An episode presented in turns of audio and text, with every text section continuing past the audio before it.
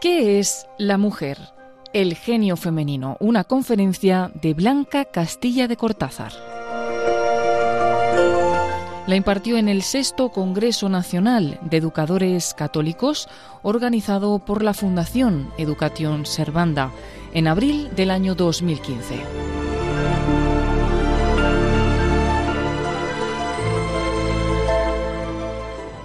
El famoso Tratado de Antropología de Martin Buber el judío, lleva por título ¿Qué es el hombre? Otros han titulado el suyo más certeramente ¿Quién es el hombre? Pero en ambos casos, estudios, estos estudios antropológicos se enfocan de modo general o asesuado, como se ha hecho secularmente en estos últimos 20 siglos. Yago Ortega y Gasset advirtió a Husserl que su, teoría del otro era asesuada y por tanto no valía para el conocimiento de las personas concretas y menos cuando el otro era una mujer. Derrida hace la misma observación respecto a Heidegger y Julián Marías confiesa que hasta su libro de antropología metafísica no encontró en ningún otro un tratamiento de la condición sexuada insertado en un contexto sistemático. Efectivamente, Puede parecer sorprendente, pero la diferencia entre varón y mujer se ha dado siempre por supuesta, era evidente, y, apenas hay reflexión sobre ella. Se trata de una evidencia olvidada. Ciertamente un estudio abstracto del ser humano puede fundamentar la igualdad esencial de los dos sexos, pero no dice nada acerca de esa diferencia que tantas consecuencias ha tenido y tiene en la vida práctica. Esa falta de pensamiento nos ha encontrado indefensos ante las actuales ideologías que invaden y confunden la conciencia social, presentando el género, dimensión cultural del sexo, como una cuestión arbitraria y susceptible de ser moldeada al gusto de cada cual, y con la presentación de la diferencia como, algo irrelevante que además se pretende borrar. En el, presente Congreso se plantea esta cuestión de un modo singular.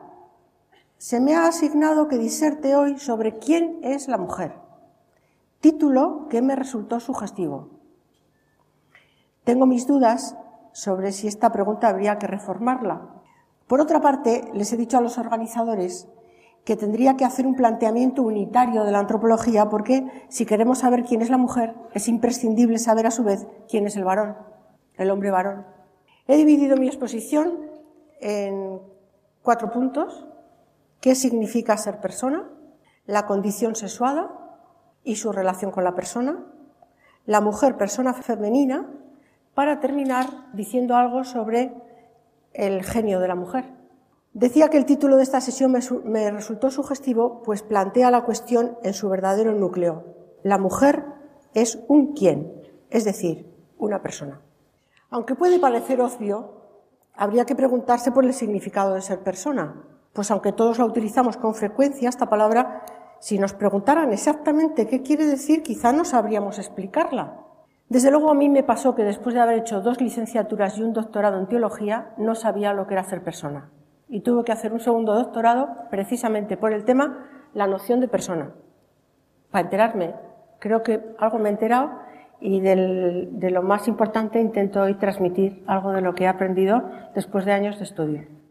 Haciendo un poco de historia, en la filosofía griega no existe ni siquiera el término de persona, con significado filosófico. Tienen la palabra prosopón, que quiere decir máscara, que es lo que se ponían al hacer el teatro, pero eso no tenía un significado filosófico. Como ha expuesto Javier Zubiri, entre otras limitaciones, la, metafísica griega tiene una fundamental y gravísima, la ausencia completa del concepto y del vocablo mismo de persona. La creación del, concepto de persona es una aportación del cristianismo.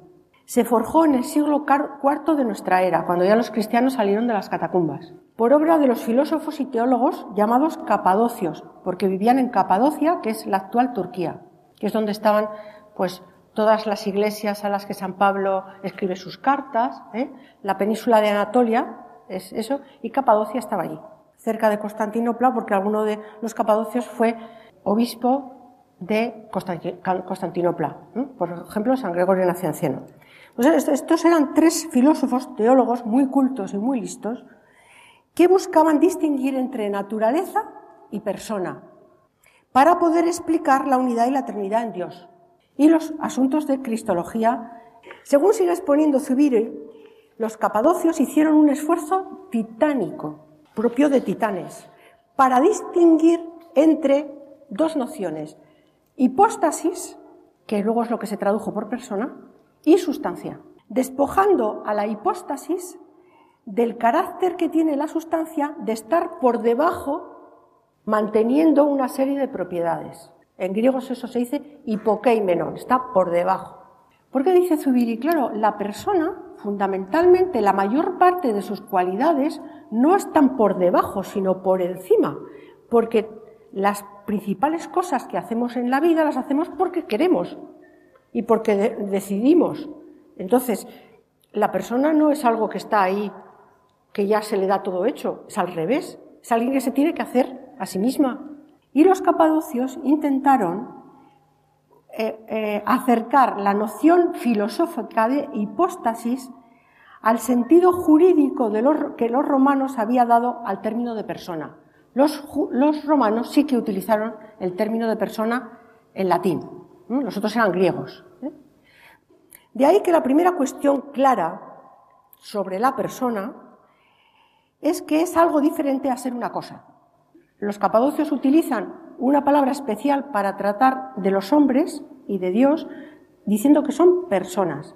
Y la diferencia con las sustancias, que las sustancias es un término que es válido para utilizarlo para describir las cosas y los, incluso los seres vivos del universo, los pájaros, los perros, los, pero eh, seres que tienen una naturaleza establecida y que no pueden salir de ella.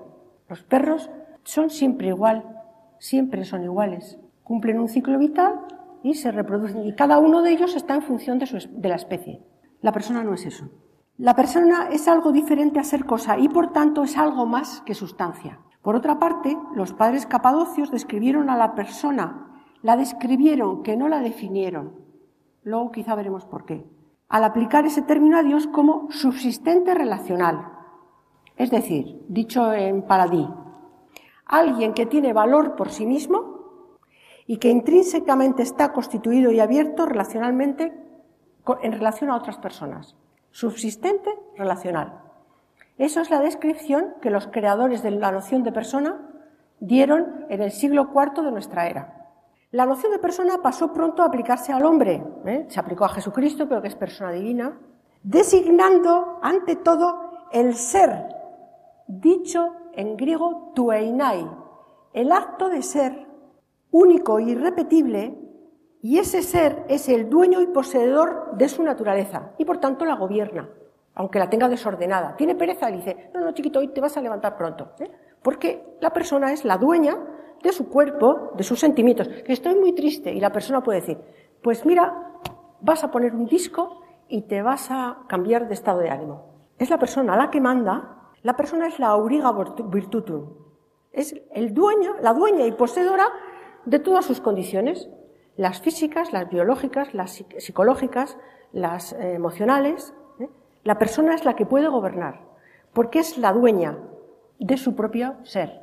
Este sería entonces el fondo del descubrimiento que responde a la creación de una nueva palabra filosófica. ¿eh? Y que se designa para designar a aquellos seres que tienen una peculiar dignidad, que no son del montón, que no están, no hechos en serie. Es verdad que los perritos tienen cierta individualidad y uno le coge mucho cariño a su perro y casi quiere encontrárselo en el cielo, en la otra vida, porque es un animal vivo, y... pero digamos que, en fin, no es personita. Por eso Santo Tomás diría después que la persona significa lo más perfecto que hay en el cosmos. Dentro del mundo hay muchos seres, pero de repente hay unos que son personas y son lo más digno. Y Santo Tomás también decía que una sola persona valía más que todo el cosmos junto. Eso, que es completamente cierto, hasta ahora no se ha sabido explicar por qué. Él lo, él lo decía por argumentos sobrenaturales, que también, por supuesto, eso, ya, por eso todavía es mucho más, ¿no? Pero es que hay argumentos ontológicos, creaturales, que son los que vamos a explicar, intentar exponer ahora. Pero ¿qué pasó? La noción se crea en el siglo IV y en el siglo V viene un caballero que se llama Boecio, que se le ocurrió formular una definición que se ha hecho célebre y secularmente se ha repetido. ¿Qué es lo que dijo Boecio? Que la persona era una sustancia individual de naturaleza racional. Y de eso seguimos viviendo. Sin embargo, este caballero, que tenía muy buena voluntad, era un romano, que conocía a Aristóteles, que quería, eh, ya era la época de mm, que estaban los bárbaros, él, en el fondo además murió en la cárcel, mm, en una cárcel de los bárbaros, quería transmitir la cultura antigua para que no se perdiera. Pero al hacer esa, esa definición cometió tres errores, de los que todavía hoy no nos hemos recuperado del todo. Primer error, la persona no se puede definir porque tiene que ver con lo más profundo que tenemos, que es el ser, y el ser solo se puede describir. Por eso los capadocios no definieron la persona, ni en Dios ni en el hombre. Dijeron que tenía que ver con el ser y que era subsistencia, que eso es lo mismo parecido, y relacionalidad. Pero ahí se quedaron. Y ahora vamos a ver los otros dos errores que cometió Boecio. En primer lugar, abandonó el término de subsistencia y retorna, retorna al término de sustancia, que era el que se intentaba superar perdiendo así la principal diferencia entre persona y cosa, que era lo que habían descubierto los capadocios.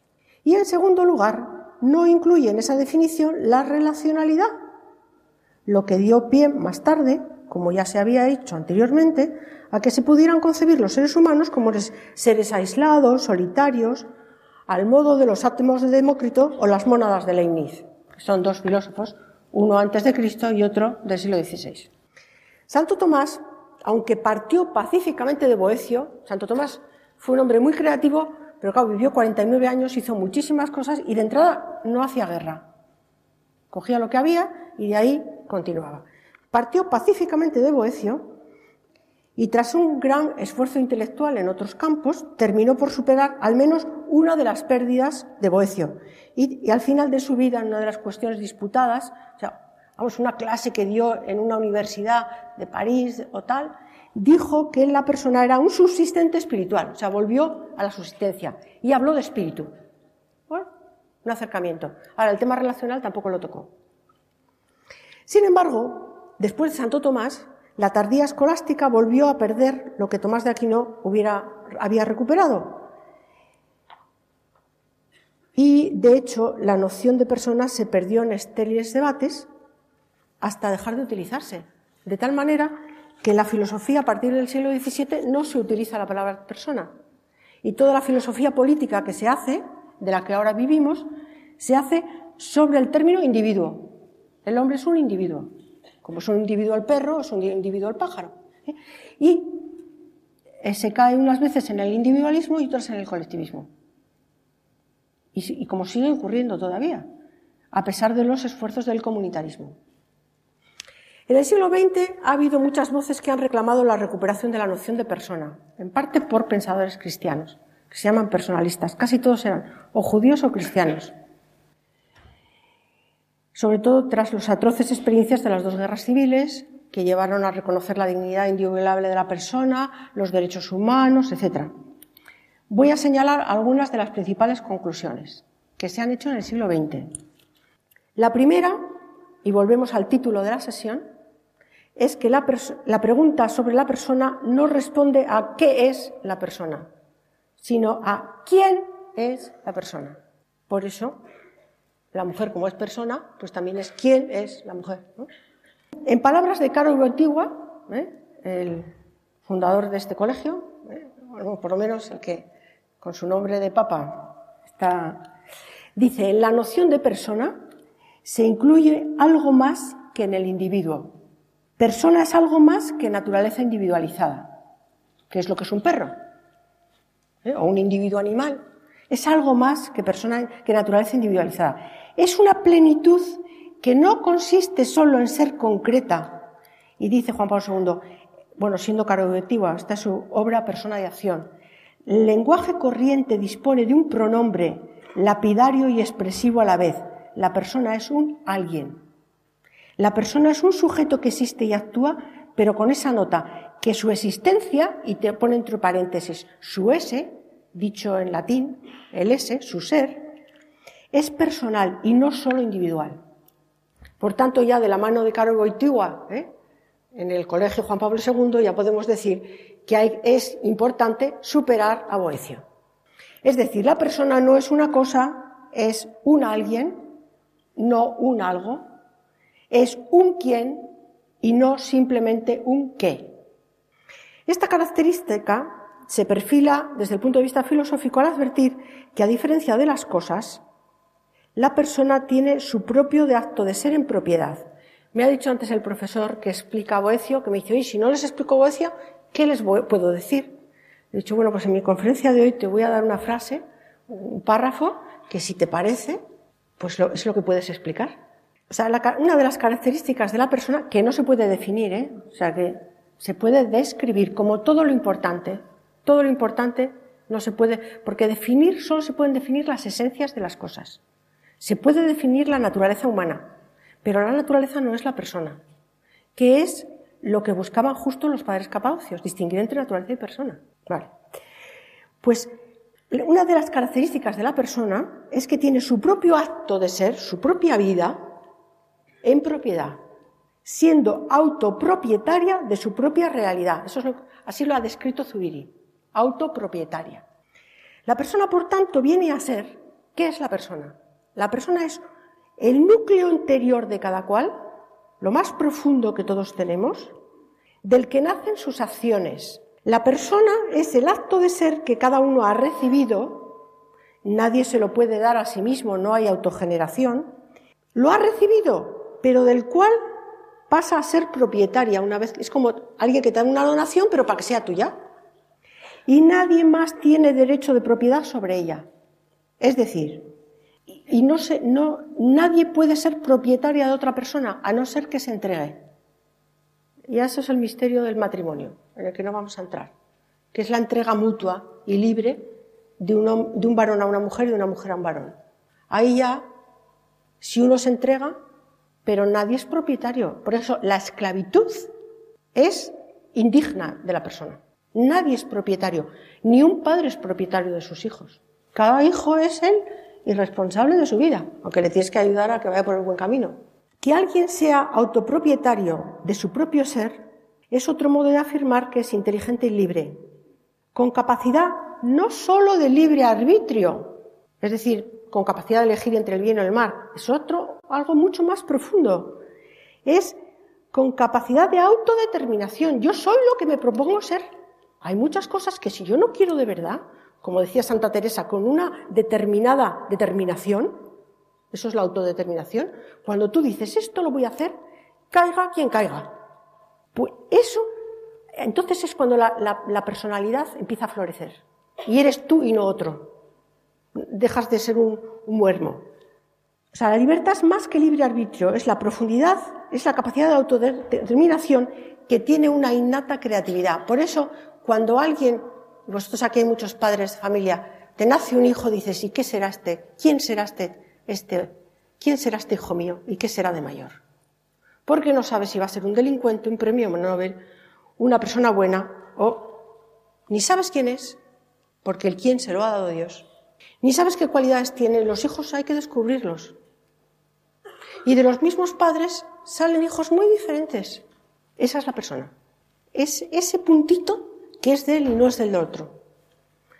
En definitiva, la persona es dueña de sí, tiene derecho a la autodeterminación y nadie puede poseerla a menos que se entregue. Ahí radica la dignidad de la persona y quizás su principal característica, junto con la inteligencia y la libertad, es su capacidad no sólo de tener, que tampoco la tienen los animales, el ser humano es capaz de tener, sino sobre todo es propio de la persona la capacidad de dar y sobre todo de darse, precisamente porque su ser, aunque recibido, es suyo. Como es mío, yo lo puedo dar y lo puedo dar a quien quiera. No, mira niña, tú te tienes que casar con fulanito, que tiene ¿eh? las, las, las, madres interesadas de toda la vida que hacían que los hijos se casaran con quien quisiera. Dice, no, mamá, yo me caso con quien a mí me dé la gana. Que para eso, como dice Isabel la Católica, cuando le querían casar con otros, decía, no, no, yo con quien me vaya a casar lo voy a decidir yo. Que es con, porque yo voy a ser quien comparta la alcoba, decía. Eso lo voy a decir yo, no me lo van a imponer. Bueno, pues esas propiedades peculiares de la persona, la inteligencia, la libertad, la donalidad, lo traspasan todo en el ser humano. Influyen en todas las dimensiones humanas, psíquicas, físicas, biológicas. Por eso los filósofos empiezan a denominarlas propiedades trascendentales de, la antropología. O sea, la persona que es el ser tiene unas propiedades que solo las tienen las personas, la inteligencia, la libertad, la capacidad donal. La persona, ese núcleo interior, es distinto de la estructura psicosomática. Y ahora viene que tiene que ver la persona con el cuerpo y con el alma. La persona no es el cuerpo, la persona no es el alma. La estructura psicosomática nos las transmiten los padres. No solo los, cromosomas, los genes, eh, la carga mitocondrial que la aporta la madre, no solo eso, también muchas cualidades psíquicas las aportan los padres. Y a veces cuando vas a buscar las, cuáles pueden ser las aficiones de un hijo, dice, a ver a este chico qué le puede gustar. Y dice, pues no le gusta la música, que es lo que me gusta a mí, fíjate tú, y soy su madre. Pues vamos a ver si le gusta la pintura, que es lo que le gusta a su padre. O igual tiene las, las aficiones de su abuelo, porque las leyes de Mendel funcionan también en la En la psique. O sea, los padres transmiten tanto el cuerpo como la vida. El alma también tiene, también tienen, alma quiere decir vida. Así, así lo describió Aristóteles, que fue el, que creó esa definición del ánima. Tiene tres libros sobre el ánima. Los, los animales también tienen vida y tienen alma vegetativa, ¿eh? las plantas vegetativa, los, los, los animales sensitiva, y solo el hombre tiene alma intelectiva. Pero resulta que ese alma intelectiva se distingue. O está muy unida, pero es diferente de la persona. O sea, el alma, que hoy en día no está de moda hablar de alma y se le denomina psique, que es alma en griego, por eso es la psiquiatría, la psicología, pues ese es el estudio del alma, pero le llamamos psique. Pues bueno, da igual. Lo importante no son las palabras, sino la psique, o los científicos le llaman mente. Cuerpo y mente, esto estamos al día. La persona más bien tiene que ver con el espíritu algo que solo puede dar Dios.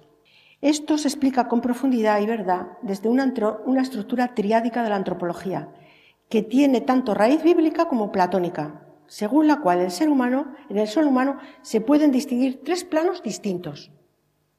Espíritu, alma y cuerpo. Así se lo dice San Pablo a los tesalonicenses. Vuestro ser entero es espíritu, alma y cuerpo. Ciertamente en las antropologías duales, como la que hizo Santo Tomás, cuerpo y alma, también se ha dicho que el alma es espiritual. Pero no se ha clarificado que espíritu y alma son dos, principios distintos, de dos niveles ontológicos diferentes. Dicho con otras palabras, el, ese espíritu personal, que es espíritu y persona, son dos modos de llamar al hombre, vendría a ser aquel soplo del que habla el Génesis 2, que Dios inspiró a una materia terrenal. La parábola bíblica habla del polvo de la tierra. Cogió Dios o barro de la tierra ¿eh? y le insufló espíritu. Que hizo que apareciera en el mundo una especie de homínidos verdaderamente peculiar. Dicen ahora los antropólogos biológicos que en la escala de los homínidos en la evolución es absolutamente impensable que hubiera aparecido, no estaba previsto que apareciera el sapiens sapiens. Pues dio la casualidad de que el único homínido que ha perdurado, porque todos los demás han desaparecido, cada vez estaban más especializados, inespecializados, y claro, no podían sobrevivir, porque era un cuerpo que iba evolucionando para que Dios le pudiera hacer, persona. Eso le pasa al sapiens sapiens. Todos los homínidos tuvieron cuerpo y alma, pero solo el sapiens sapiens fue persona e, e imagen de Dios. Esta es la primera parte. ¿En qué consiste ser persona? Porque la mujer es una persona, de aquí, y tiene su dignidad, y nadie la puede poseer en propiedad, como ha pasado históricamente con los esclavos y las mujeres. O sea que las reivindicaciones femeninas tienen que ver con el creer de Dios. ¿Eh? Bueno, hasta ahí. Ahora vamos a explicar qué es la condición sexuada. Hasta aquí, digamos que todavía se ha hecho una exposición de un modo asexuado de lo que significa ser personal.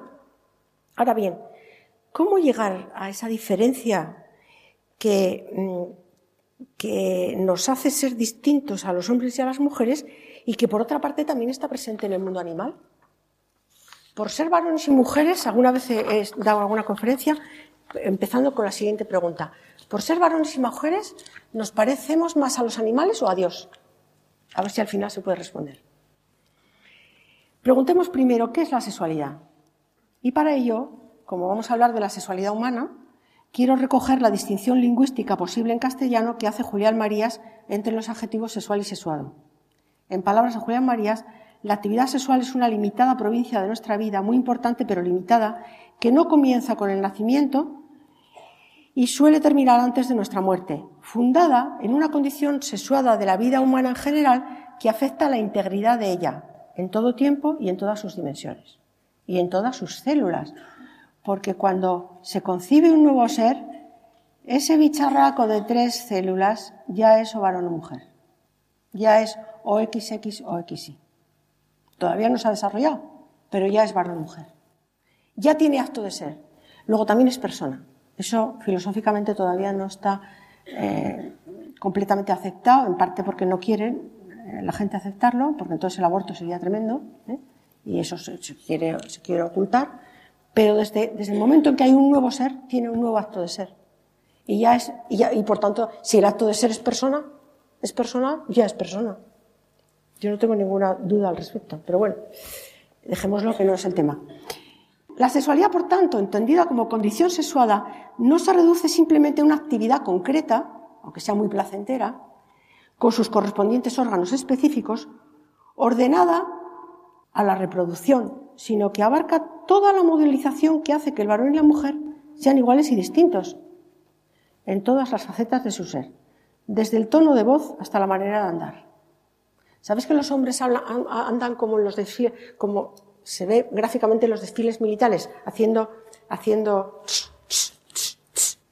las mujeres como si fuéramos en bici. Yo a veces, eso lo dice Buitendig, ¿eh? que es un, un hombre muy culto holandés. Yo a veces cuando voy en el metro voy mirando, pero lo que pasa es que hoy en día hay tanta confusión de género que ya dices, ese que será, ese que será. ¿eh? Está, un poco, despistado, ¿eh? porque hay mucha imitación y lo peor es imitar. Es patético que un hombre imite a una mujer y es patético que una mujer imite a un hombre. Sobre todo porque las mujeres cuando imitan a los hombres les suelen imitar sus defectos. Y ya es, dejemos lo, patético y sigamos a lo importante. Se trata de una, una diferencia transversal que lo tiñe todo. El modo de sentir, de pensar, de querer. Hay una frase de Juan Pablo II que no he traído, pero decía que la sexualidad es una riqueza humana que tiñe todo, los sentimientos, el entendimiento, la corporeidad. Es una, una capacidad transversal. Esta diferencia entre sexualidad y condición sexuada pone también, eh, nos pone también de, frente a la distinción entre sexualidad humana y sexualidad animal. En la biología, por sexualidad se entiende una función que cumple dos objetivos. Esto desde el punto de vista biológico y animal, ¿eh? zoológico, por así decir. ¿eh? Hay reproducción que no es sexuada, las amebas, las... pero en animales inferiores. La reproducción sexuada es más perfecta porque permite el intercambio genético además de la reproducción. Y esos son los dos objetivos, reproducción e intercambio genético. En la zoología. Ahora bien, ¿existe alguna diferencia entre la sexualidad humana y la animal? Parece que existe la misma que se da entre lo que se podría llamar trabajo animal y trabajo humano. Los animales realizan una actividad programada, enclasada en leyes fijas. El trabajo de las abejas no cambia con el correr de los siglos. Sin embargo, el actuar humano interviene factores que la hacen muy peculiar, como son la inteligencia, la libertad, la creatividad y su dinamismo y progreso es constante. ¿Qué vamos a poder hacer con el WhatsApp? Pues igual ya, ya los correos electrónicos ya van a desaparecer, porque claro, después ya juntar un archivo sería perfecto, ¿no? Pero además de mensajes, puedes hacer llamadas, puedes hacer, pero esto es un constante progreso, que no que si está mal utilizado es fatal, pero si está bien utilizado, pues corremos que volamos. Pues bien, en la actividad sexual humana aparece un factor específico que no existe en el mundo animal, que es la comunicación. La cópula humana es la única que se hace frente a frente. Los animales se montan por la espalda o como pueden. Eso quiere decir algo, que, que, hay una relación personal, que tiene muchos aspectos, el enamoramiento, el amor, el reconocimiento del otro como persona, la creación de relaciones familiares que suponen lazos estables, Paternidad, maternidad, filiación, conyugalidad son lazos que aspiran a durar y pueden durar toda la vida. Esas relaciones se dan, que dan sentido a la vida humana, como la necesidad de amar y de ser amado, están imbricadas con la condición sexual. Hay algún autor alemán que ya afirmó hace décadas que la sexualidad animal es un vestigio de algo que solo adquiere plenitud y significado propio en el ser humano. O sea, que ser sexuado es algo que sabemos lo que son los, animales, no saben. Y además no tienen la dimensión más importante, que es la comunicación. Siendo esto así, podríamos seguir preguntando, ¿qué relación existe entre la condición sexuada y la persona? Y ya unimos las dos, mm, los dos temas que hemos tratado hasta ahora, la noción de persona y la de condición sexual. Están relacionadas. Ese ser íntimo que yo tengo, con el que decido, y mi condición de ser mujer o ser varón, pues voy a contestar con una frase de Caro Wojtyła. Dice, la función del sexo, que en cierto sentido es constitutivo de la persona, no solo atributo de la persona, demuestra lo profundamente que el hombre, con toda su soledad espiritual, eso, le llama Juan Pablo II soledad la intimidad propia, cuando uno está frente a Dios y a solas, con su unicidad e irrepetibilidad propia de la persona, está constituido por el cuerpo como él o ella. Claro, la condición sexuada se manifiesta en el cuerpo y a través del cuerpo es como se puede hacer antropología. Del cuerpo es como tienes que ir hacia, hacia adentro.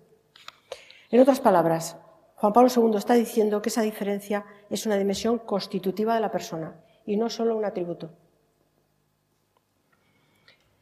Bien, pues pasemos entonces a, a, explicar más este punto de qué relación hay entre la persona, cómo se pueden compaginar la persona con la condición sexual. Un modo de proseguir sería reincorporando a la noción de persona la segunda dimensión que se dejó en el tintero boecio, que es la relacionalidad. Es decir, el acto de ser personal no es un acto de ser a secas, sino intrínseca y relacionalmente abierto a otros. Desde el punto de vista experiencial advertimos que todo hombre está abierto a su propio origen, a los padres, a sus padres, por lo que la afiliación vendría a ser una relación constitutiva de la persona humana. Sabemos que en Dios hay una persona que es solo hijo, la segunda persona. Nosotros somos hijos en el Hijo, con lo cual nos parecemos a la segunda persona de la Trinidad. Nunca, por mucho que pasen los años, uno deja de ser hijo. Y aunque tengas 70 años, si tu madre vive, dirá, hijito mío, ¿Pero qué te pasa que tienes no sé qué? Y te considera como... Pero bueno, eso es una manifestación externa de que para tu madre siempre será su hijo, incluso te ve como si fueras todavía pequeñito. Que es como más les gustan los hijos a las madres, porque dice que qué monada eras cuando eras pequeñito, ahora que, cuántos quebraderos de cabeza me das. Por lo menos decía eso mi madre. Pero la persona humana, que es hijo, y estructuralmente, porque eso tiene que ver con mi propio acto interior, soy hijo de Dios que me ha dado el ser y soy hijo de mis padres que me han dado mi naturaleza. Pero el ser humano, además de hijo, es algo, somos algo más que hijo. Tenemos una estructura esponsal, que no es lo mismo esponsalidad que conyugalidad. La conyugalidad es una concreción muy particular de un hombre con una mujer, ¿eh? pero la esponsalidad es un modo de abrirte a la vida que se traduce en la práctica en dos modos de amar, el paternal y el maternal. También, quien es padre y madre nunca deja de serlo respecto a sus propios hijos, por mucho que pase. Será siempre, también en el cielo. ¿En qué sentido entonces la condición sexuada puede tener que ver con ese núcleo personal, con su ser más íntimo, con su ese, como se dice en latín? En esta línea, los filósofos del siglo XX, empezando por Heidegger, describen que el ser del hombre no es un ser sin más, el acto de ser del hombre, sino un ser con. Así, por ejemplo, Buber, Levinas, Marcel, Zubiri, Polo, entre otros. Zubiri, por ejemplo, dice, existir es existir con, con cosas, con otros, con nosotros mismos. Ese con pertenece al ser mismo del hombre, no es un añadido suyo. En la experiencia humana, todo lo demás va envuelto en esa peculiar forma del con. Hasta aquí Zubiri. Lo que sabemos desde la experiencia cotidiana es que solo viviendo con otros y para otros es cuando uno llega a ser plenamente humano. Incluso, como el ser humano nace prematuramente, su sistema nervioso solo se desarrolla eh, con el afecto familiar. Solo con el trato se aprende a hablar, por ejemplo, y siempre de otros y para relacionarse con ellos. Y aquí no vamos a hablar de la experiencia de los niños lobo, que como no han tenido congéneres de, humanos, pues, pues, los pobres no, saben hablar, no, tienen relaciones humanas y mueren tempranamente. Así la persona, más que otras, eh, más que otras realidades, que también todas las realidades tienen una unidad, ¿eh? pero más que otras realidades, pone ante los ojos la evidencia de que una persona no puede ser sola. Ya está narrado en el libro del Génesis en boca del Creador. No es bueno que el hombre esté solo. Y no se está refiriendo al varón, sino al hombre varón o al hombre, independientemente del sexo que tenga. El ser humano no puede ser solo. La persona no puede ser sola. Y cuando el Creador añade, voy a hacerle una ayuda adecuada, el texto hebreo dice literalmente, voy a hacerle a alguien frente a frente. Eso lo he aprendido en un congreso que estuve en Roma hace unos años, donde un cardenal, Rabasi, que es, eh, eh, bueno, eh, profesionalmente se dedica a la interpretación de la Sagrada Escritura, nos lo explicó y dije, pues esto cuadra con tal antropología que yo estoy estudiando. Alguien frente a frente. Sobre, sobre ello volveremos. Leonardo Polo describe, ateniéndose a las... Leonardo Polo es un filósofo español que ha muerto recientemente, sobre el que Diego Cazola, al que bien conoce, está haciendo su tesis, y al que yo tengo también, del que he aprendido muchísimas cosas. Leonardo Polo, ateniéndose a la, a la experiencia, afirma que no se trata simplemente de que seamos muchos, muchos hombres, aquí estamos muchos, sino que una persona sola sería un absurdo total no una contribución, no una contradicción, sino un imposible, dice. Una persona única sería una desgracia absoluta porque no tendría con quién comunicarse ni a quién darse, a quién destinarse. Como él habla de la libertad, cómo destinarse, que es, eh, en el fondo es la entrega. Cuando uno se entrega a alguien, se destina. Cuando uno se entrega a Dios, que eso nos tenemos que entregar todos, cada uno con su propia vocación, se destina. Esto va a ser para lo que yo voy a vivir, tu vocación me destino a esto. Estoy llamado a esto y quiero hacer esto para lo que estoy llamado. no si, solamente existiera una persona aislada, no tendría a quién destinarse.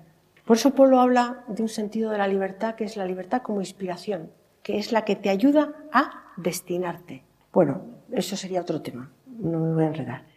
En efecto, no tiene sentido una, una persona única, las personas son irreductibles, pero la irreductibilidad de la persona no es aislante, dice Polo. Por eso la persona ontológicamente es coexistencia, existir con. Pero eso en el núcleo más profundo de tu acto de ser. Es coser. Que luego se lleva de una manera muy peculiar en el matrimonio. Cuando hiciéramos una antropología más rica del matrimonio, el matrimonio es una peculiarísima imagen de la intimidad de la Trinidad Divina. ¿Por qué? Porque son dos que se hacen un coser de de nivel superior, porque cada uno tiene su propio acto de ser. Pero cuando se unen son, tienen un coser que es de otro nivel. Coexistencia. El acto de ser del hombre no es meramente ser, sino ser con, o mejor, ser para, como dice Levinas. Por tanto, nunca, ni siquiera al inicio de la creación, hubo una persona única. Según la exégesis actual, el Adán solitario del Génesis 2 es un genérico. Se está, está refiriendo a lo que es el ser humano. El hombre concreto siempre y desde el principio fue dual, varón y mujer, como se relata en el primer pasaje de la creación, Génesis 1, 26, 27. La antropología constata en esta línea que una persona siempre requiere pluralidad de personas, al menos dos en el inicio. Y cuando hay un varón y una mujer ya puede haber un diluvio, que la humanidad vuelva a empezar. Porque en el varón y la mujer está la humanidad completa. Los seres humanos, la familia, como bien sabéis, no es autosuficiente, necesitamos ser también sociales, pero el núcleo es el varón y la mujer. Considerando ahora la lúcida y certera fórmula kantiana de que cada persona es siempre fin en sí misma y nunca puede ser tratada como medio, desde la perspectiva relacional de la persona se puede completar el aserto diciendo que, siendo un fin en sí misma la persona, no es fin para sí misma. Si una persona se hace a ella misma el fin de sí misma, eso es el egoísmo y la fuente de todos los problemas. El fin de una persona siempre está en otra persona. Por eso por lo menos tiene que haber dos. Pero seguimos aún sin haber entrado en el núcleo de la diferencia, aunque poco a poco nos vamos acercando. De la descripción de la persona como ser relacional o ser con, se derivan dos de las principales dimensiones de la intimidad humana, que son, por una parte, la identidad personal, lo que yo soy frente a Dios y a solas, porque yo soy responsable de mi vida, no mi marido. Marido es responsable de él, pero yo de mí. Y él puede ser un granuja, pero yo soy responsable de lo que yo soy. O sea, cada persona eh, tiene su propia... Pero a la vez hay otro momento que está intrínseco en nuestro propio ser, que es la llamada a la comunión, a estar unido a otros. Y en el matrimonio ni te cuento, pero no voy a entrar en ese tema hoy. Por su parte, pues bien, ser varón y ser mujer tiene que ver con las dos dimensiones de la intimidad. Porque yo a solas con Dios soy mujer, no soy un ser asexuado. Una vez un sacerdote que era profesor mío de teología y le dije que estaba trabajando en estas cosas, me dijo, oye, pero a mí me gustaría saber que me dijera una mujer eh, eh, cómo se siente eh, ser mujer, porque yo nunca me he pensado a mí mismo como varón.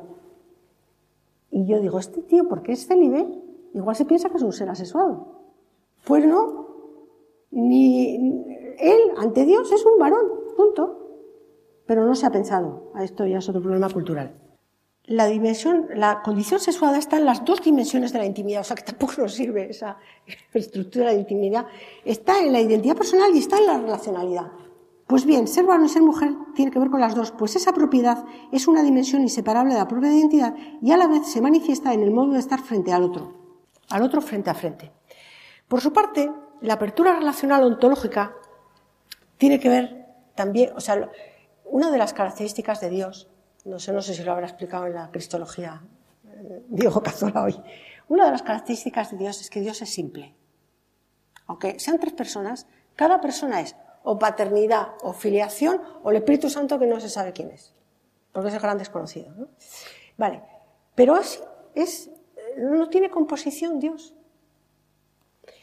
Sin embargo, nosotros hay bastantes composiciones. Cuerpo, alma, persona. Y te metes en la persona y en las relaciones de la persona. Somos hijos, podemos ser padre o madre. Tenemos lío. Bueno, lío no.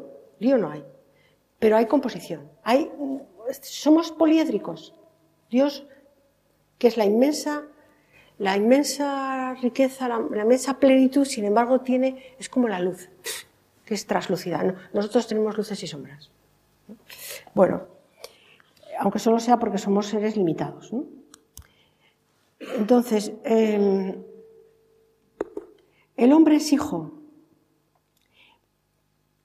pero además de la filiación en la que el varón y la mujer somos exactamente iguales, porque los dos nacemos de la misma manera de nuestro padre y nuestra madre, y antes no se podía porque no había ecografías para saber si era niño o niña, y la primera eh, sorpresa del parto era, ¿será niño o será niña? Pero nacemos igual. ¿eh? Y los padres nos conciben de la misma manera. O sea, la filiación es muy parecida. Pero hay una dimensión de la relacionalidad que sí es diferente. Julián Marías muestra, sirviéndose del símil de las manos, que ser varón y ser mujer consiste en una referencia recíproca intrínseca. Ser varón es estar referido a la mujer y ser mujer significa estar referido al varón, siendo la diferencia entre ellos relacional como la de la mano derecha respecto a la mano izquierda. Las dos son manos, las dos son iguales. Pero si tú las pones así, son diferentes, muy diferentes. Por eso hay gente que dice que las mujeres somos de Venus y los hombres de Marte.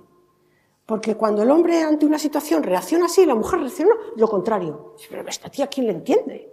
Si es lo contrario que yo. Pues porque hemos puesto a las personas así. Si las ponemos así, resulta que se pueden anudar como en un abrazo. Y se hace mucho más con una mano izquierda y una mano derecha que con dos derechas o con dos izquierdas. Y ya no sigo a sacar consecuencias, eso ya la vida misma, ¿no? Esto yo me refiero simplemente a la vida, a, la constatación de la realidad. Si no hubiera más que manos izquierdas, constata Julián Marías, no serían izquierdas. La condición de la izquierda también en lo político le viene a la izquierda o de la derecha. Simplemente habría manos. Si solamente izquierdas, no habría izquierdas. o habría manos. Ser varón y ser mujer es estar uno frente a frente, como dice el Génesis. Volviendo al engarce de la condición sexuada con la persona, si el sexo en el ser humano es constitutivo de la persona y no solo atributo, la explicación puede encontrarse sobre todo en la dimensión relacional. Cada persona, para amar, es apertura de sí misma. Pero para amar se puede hacer de dos maneras. Y eso es lo que ocurre con el varón y la mujer. Siendo así las cosas, que la diferencia relacional esté anclada en el propio núcleo personal, encontraríamos también una explicación a esa transversalidad de la diferencia sexuada que se manifiesta en todas las dimensiones humanas. El cuerpo, los sentimientos, el espíritu, el modo de, de inteligir, los hombres son mucho más racionales, las mujeres más intuitivas, pero bueno, son dos características de la experiencia humana. Por ejemplo, todos los grandes descubridores, aunque hayan sido varones, eran intuitivos. Si hubiera más mujeres dedicadas a la ciencia, pues igual haríamos más descubrimientos, porque tienen más inclinación a esa cualidad humana. Cuerpos, sentimientos, espíritus, hasta estar presente en cada célula de nuestro cuerpo. O sea, las células de mis dedos son sexuadas. Por eso las, operaciones de los transexuales no cambian el sexo, no lo pueden cambiar. El sexo es recibido, no se puede cambiar, solo cambian la apariencia. Mutilan, ponen otras cosas de plástico, de silicona, ¿eh? para que parezca lo que no es. Y además que no sirve para nada. Por eso los transexuales y, las estadísticas es que acaban en suicidio casi todos. Pero bueno, este es un drama con lo que nos encontramos diariamente. Pasemos al siguiente punto. Ya estamos en, pista para decir en qué se distingue el varón de la mujer. Es una relación, pero ¿cómo? Claro, las relaciones son como muy etéreas, ¿no? ¿Cómo profundizar? Pues solamente se puede observando fenomenológicamente la realidad. Y, eso los que mejor lo hacen son los poetas. Y aquí me voy a, voy, a, voy a leeros una frase de un poeta. Luego os diré quién es. Es algo que un poeta pone en la boca de la madre cuando se dirige a su hijo y le dice, no te vayas. Y si te vas, recuerda que permaneces en mí. En mí permanecen todos los que se van. Y todos los que van de paso hallan en mí un sitio suyo. No una fugaz parada, sino un lugar estable. En mí vive un amor más fuerte que la soledad. No soy la luz de aquellos a quienes ilumino, soy más bien la sombra en que reposan. Sombra debe ser una madre para sus hijos. El padre sabe que está en ellos, en los hijos, quiere estar en ellos y en ellos se realiza. Yo, en cambio, no sé si estoy en ellos, solo lo siento cuando están en mí. ¿Sabes de quién es? De Caro Ultima. ¿Cómo se acierta esa relación de la madre con el hijo? Se extiende a la relación con todas las demás personas. Cuando una persona sabe querer, sabe querer a todos. Por eso dicen que las mujeres madres se atreven con cualquier cosa, porque van a ver al Papa y le dicen, Santidad, qué mala cara tiene. Eso no, eso no se atreve a hacerlo ningún cardenal. Pero una madre, pues es capaz de hacer lo que quiera. ¿Por qué? Porque es madre. Pues entonces dice, en mí pertenecen todos los que se van y todos los que van de pasan, hay en mí un sitio, un lugar estable. Ese es un modo de querer. Pero es un modo de ser más profundo. ¿Cómo seguir avanzando en ese distinto modo que tienen de abrirse, de darse el varón y la mujer entre ellos y a los demás? Pues eh, en este sentido eh, eh, hay una hipótesis, que es que el varón para darse a los demás sale de sí mismo. Y yo creo que todas las definiciones de amor las han hecho hombres, porque siempre dicen que para darse hay que salir de sí mismo. El varón para amar tiene que salir de sí mismo. Tiene que hacer un camino, salir de sí y lanzarse fuera. Pero la mujer no ama así. La mujer ama hacia adentro. Y no es que el, varón, no es que lo específico de la mujer sea acoger, no, no. En el Génesis el primero que acoge es Adán, que Dios le da a Eva. El primero que recibe y que acoge, el primero que tiene, San José en el Evangelio es el que tiene que recibir a su mujer en su casa. Pero su casa no está dentro de él. Su casa es protección, es otro tipo de amar. Las mujeres cuidan, los varones protegen. Y son dos dimensiones de lo mismo. Bueno, pues en este sentido el modo de procrear, aunque indudablemente no es el único ni el más importante a modo de amar, presenta de una manera plástica, que es asequible a todos, lo que quiero decir. El varón al darse, sale de sí mismo. Saliendo de él, se entrega a la mujer y se queda en ella. La mujer se da, pero sin salir de ella. Es apertura. O sea, el amor es abrirse al otro. Pero hay dos modos de abrirse. La mujer es apertura, pero acogiendo en ella. Su modo de darse es distinto del del varón y a su vez complementario, pues acoge al varón y a su amor. Si la mujer, esto es antropología diferencial, ¿eh? Sin la mujer el varón no tendría dónde ir, estaría perdido. Y eso es lo que pasa, por ejemplo, en los divorcios. Un hombre que, no, que, se ha quedado sin mujer, que, bueno, aparte que no sabe qué hacer en el apartamento, también porque su madre no lo ha educado bien y, no sabe hacer ni una tortilla francesa, ahora ya gracias a la nueva generación, pero está perdido en la vida. Sin la mujer, el varón no sabe dónde ir. Sin el varón, la mujer no tiene a quién acoger. Sería como una casa vacía. La mujer acoge el, fruto en la procreación, la mujer acoge el fruto de la aportación de los dos y lo guarda hasta que germine y se desarrolle. Todo este proceso, aunque él también es protagonista, se realiza fuera del varón. El varón aprende a ser padre a través de la madre. Y si su mujer no le enseña, no sabe ser padre. Es más, solo ella sabe quién es el padre de sus hijos. Posteriormente la mujer es apertura para dar a luz su ser, un ser que tendrá vida propia, a través de la mujer y con ella, el varón también está en el hijo. El varón está en la mujer y está en el hijo, pero como fuera de él. La mujer, sin embargo, es sede, es casa. Pero no porque tenga que estar en casa con la pata quebrada, no. Es antológico, la mujer es una casa andante. Allí donde está, es casa. El varón está en la mujer, el hijo cuando, cuando ya está fuera de la madre, en cierto modo, sigue estando en ella. También la mujer está en el hijo, pero fundamentalmente ellos están en ella. Por eso es el centro de la familia. El centro de la familia es la mujer. ¿Por qué? Porque ontológicamente está constituida así. O sea, sin mujer, pues el padre está no sabe dónde, los hijos no saben dónde. El, principio de unidad, la sombra que cobija, que da calor, yo siempre me acuerdo de la Anunciación el Espíritu te cubrirá con su sombra. El Espíritu en la Trinidad, dice Edith Stein, tiene una misión parecida a la que la mujer tiene en la, vida terrenal. La misión de la mujer es parecida, pero como no sabemos nada, de lo que el Espíritu Santo es en el seno de la Trinidad. Eso lo dice Edith Stein. Pues bien, si la, si la metafísica versa sobre sustancias, y ya hemos dicho que la metafísica no es suficiente para hacer antropología. La antropología asexuada conjuga pronombres personales. Para hacer una antropología diferencial, en qué consiste ser varón y en qué consiste ser mujer, necesitamos unas palabras que no sean ni nombre de sustancia, ni nombre de, ni un pronombre. ¿Y qué palabra podemos utilizar? Pues si ser varón y ser mujer es una cosa relacional, la diferencia entre hombre y mujer solo se puede describir, describir, no definir, porque tiene que ver con una característica del acto de ser, con una preposición, con preposiciones distintas, que son los términos gramaticales que describen las relaciones. Al varón le correspondería la preposición desde, curiosamente como Dios Padre.